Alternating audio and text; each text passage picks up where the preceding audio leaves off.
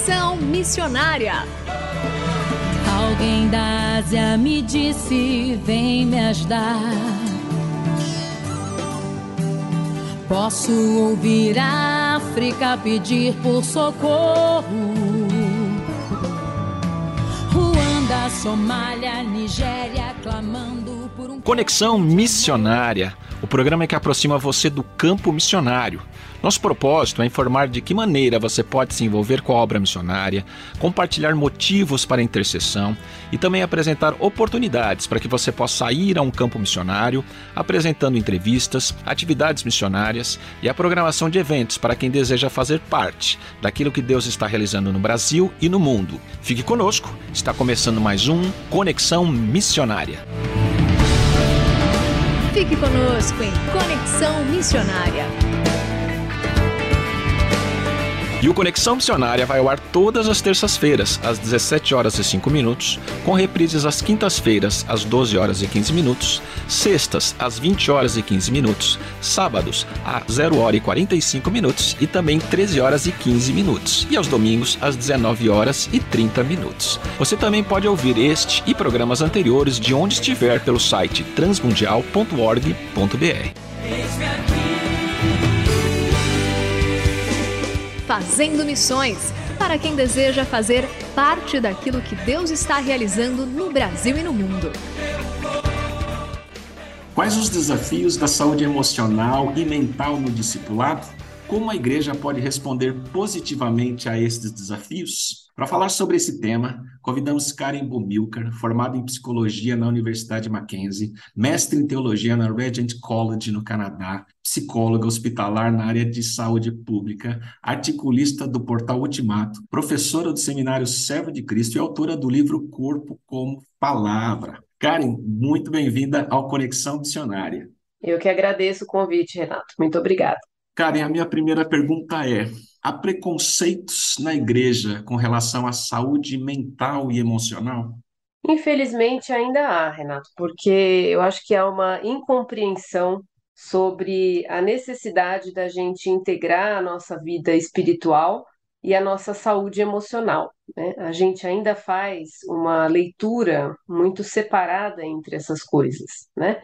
E talvez por algumas abordagens teológicas que as pessoas façam, elas é, não compreendam muitas vezes né, que apesar do Evangelho de Jesus nos ser a boa nova, nos trazer essa proposta de vida plena, né, é, nós ainda vivemos num mundo caído, a gente ainda vive num mundo com sofrimento, com dificuldades, né, e é difícil a gente fechar essa equação, fazer isso coexistir. Né? Então eu acho que ainda existe preconceito, mas muitas vezes por conta dessa falta de compreensão, dessa falta de integração. E você acha que a teologia ela acaba prejudicando isso de alguma maneira? Conhecimento teológico? Eu acho que o conhecimento não prejudica em si, mas dependendo da forma como você entende isso. A gente hoje vive, né, nas redes sociais, uma abordagem muitas vezes é, triunfalista, né, de que se você tem essa vida com Cristo, tudo vai acontecer de bom na sua vida e só coisas boas e você não vai sofrer, né? Então essa abordagem muitas vezes prejudica. Né? Então, se a gente faz uma outra leitura de que é, a nossa espiritualidade tem um caminho da cruz, né? tem essa, essa dimensão também do sofrimento, mas também tem os momentos de alegria, né, os momentos de completude, eu acho que isso nos ajuda a pensar melhor na nossa saúde emocional também. E essa questão da saúde emocional, ela não pode ser desvinculada da questão da nossa fé, né? E que você entende sobre essa questão do tratar a questão emocional e mental na vida do cristão? Eu acredito que a gente precisa, de fato, ler mais a Bíblia, né? Porque quando a gente medita, por exemplo, no livro dos Salmos, a gente vê ali uma transparência né, sobre as emoções, sobre os sentimentos, né, tudo isso sendo é, lidado e encarado num contexto específico né, e perante Deus, né, diante de Deus. Então, eu acredito que essa compreensão de que a nossa vida emocional ela está de fato ligada também à nossa espiritualidade, a gente só pode viver essa vida encarnada, inteira, né, é, em relação a Deus, se a gente vive uma vida de sinceridade e reconhecendo os nossos limites e a nossa dependência de Deus, né? Certa vez eu conversei com um psiquiatra, ele falou assim: se você toma um remédio quando você tem alguma febre, alguma dor, por que que você não pode também tomar algum remédio sobre a sua questão mental e emocional, não é verdade? Pois é, eu acho que a gente tem às vezes um preconceito que a gente acha que vai perder o controle, uma vez que se trata de uma coisa relacionada à nossa mente, né? É, as nossas emoções, ao nosso coração. Mas, de fato, o nosso corpo ele tem essa estrutura, às vezes, é, de alguma questão orgânica, inclusive. Então, é isso mesmo, a gente precisa se cuidar de maneira integral. Né? E, além disso, tem as questões psicossomáticas, né? Que uma coisa afeta a outra e a gente tá, precisa cuidar, é, entender o, o ser humano como um ser integral, não é isso? É isso mesmo. Vamos pensar um pouco na questão dos pastores e líderes, porque, em geral, eles não possuem determinadas experiências é, clínicas né, para avaliar certos problemas relacionados à saúde mental e emocional. O que você recomenda como profissional de saúde, como cristã, que seja feito nesses casos? Olha, uma coisa que eu acho que a gente precisa recuperar é a sensibilidade, né, de trabalhar em conjunto né, de, e de entender que muitas vezes nós não temos todas as respostas e todo o conhecimento, né? Eu acho que é aprimorar a habilidade dos cristãos de dizerem não sei e eu preciso de você. Então, muitas vezes a gente vai precisar do conhecimento dos outros, talvez de um profissional de saúde, talvez de um recurso da comunidade, né? E isso não invalida a nossa experiência de fé, muito menos o nosso valor como igreja.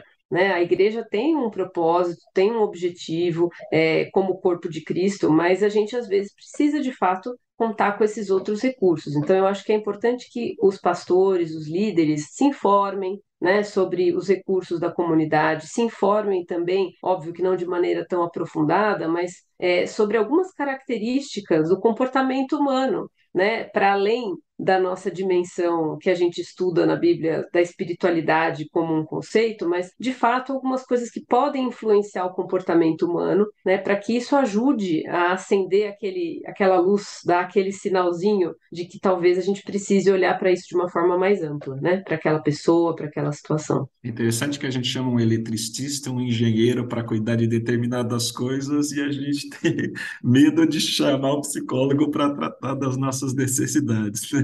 É, eu acho que é interessante a gente pensar que é, muito dessa dificuldade é porque a gente contrapõe, a gente, a gente diz assim, ou é uma coisa, ou é o pastor, ou é o psicólogo, ou é o aconselhamento, ou é. Mas é, são coisas distintas, né? O pastor tem um papel, a igreja tem um papel, a, a psicologia, a medicina não vão substituir o papel da igreja. Né? Então é importante a gente entender que é, a gente está tá aqui trabalhando em conjunto para servir as pessoas e cuidar das pessoas. E você indicaria alguma ferramenta, algum recurso para pastores e líderes poderem se aprofundar um pouco mais nessa temática? Eu acho que talvez é, fazer uma leitura né, sobre algumas é, teorias, mas mais do que isso, acho que fazer uma leitura da Bíblia por essa lente das emoções, né? Fazer uma leitura da Bíblia por essa lente do comportamento humano, é, e também buscar hoje em dia recursos né, sobre psicopatologia, sobre coisas que, é, que são mais recentes, né, talvez de descobertas científicas, para que possam começar a dialogar. Né? De novo, não é uma coisa substituindo a outra, mas é um diálogo. Né? Você observar, por exemplo, é, questões de saúde que são de ordem orgânica, ou seja, do seu corpo, muitas vezes algum desequilíbrio, né? Isso é uma questão muito específica.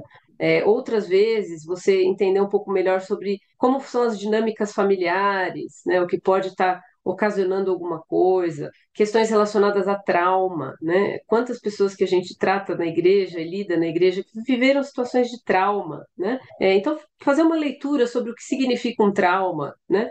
Para poder, quem sabe, dialogar melhor sobre isso, né? Fazer uma escuta com a sua experiência, como a igreja ela pode responder aos desafios dessa saúde emocional e mental?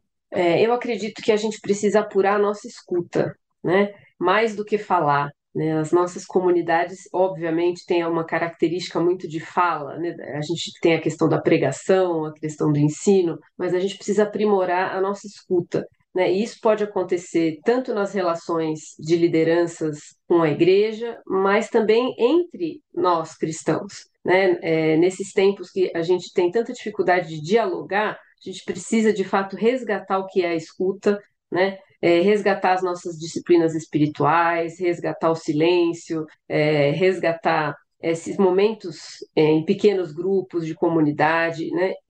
eu acho que muito da nossa saúde tem a ver com pertencer, tem a ver com pertencer, não se sentir sozinho, né? E a igreja tem um potencial incrível de ser um lugar de saúde, né? É, claro, a gente também se machuca, onde a gente tem pessoas, a gente se machuca, mas a igreja pode sim ser um espaço é, de escuta, de sinceridade, de transparência, né, para ajudar as pessoas nessa caminhada emocional.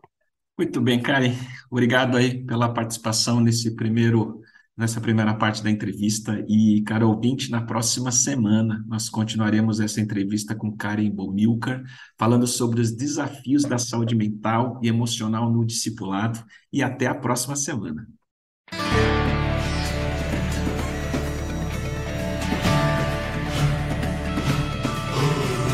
Estamos encerrando mais um programa Conexão Missionária. Eu, Renato Kroger, apresentei, com trabalhos técnicos a cargo de Tiago Lisa, Lilian Claro e Pedro Campos, e vinhetas gravadas gentilmente por Renata Burjato. A você que esteve conosco até agora, o nosso muito obrigado. Que Deus te abençoe e até o próximo Conexão Missionária.